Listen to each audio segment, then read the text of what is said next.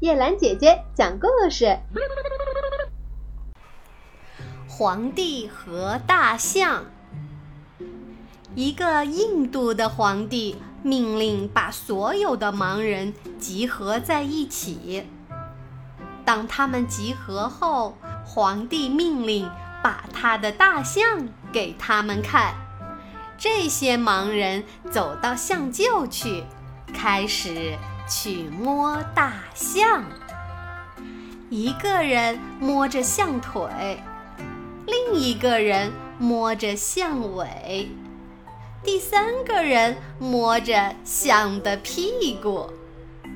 第四个人摸着象的肚子，第五个人摸着象的背，第六个人摸着象的耳朵，第七个人摸着象的牙，第八个人摸着象的鼻子。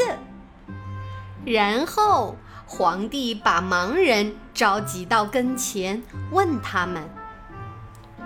我的象是什么样的？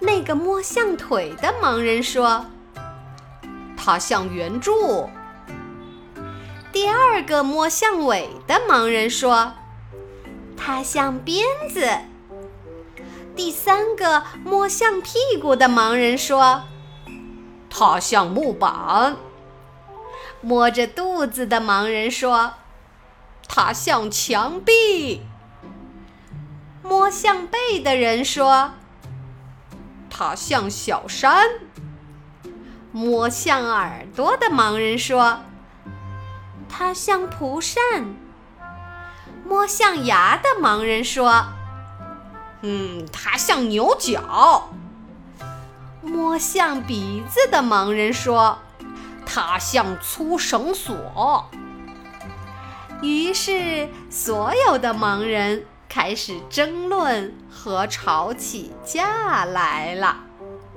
好了，小朋友们，你能告诉我大象究竟是什么样子的吗？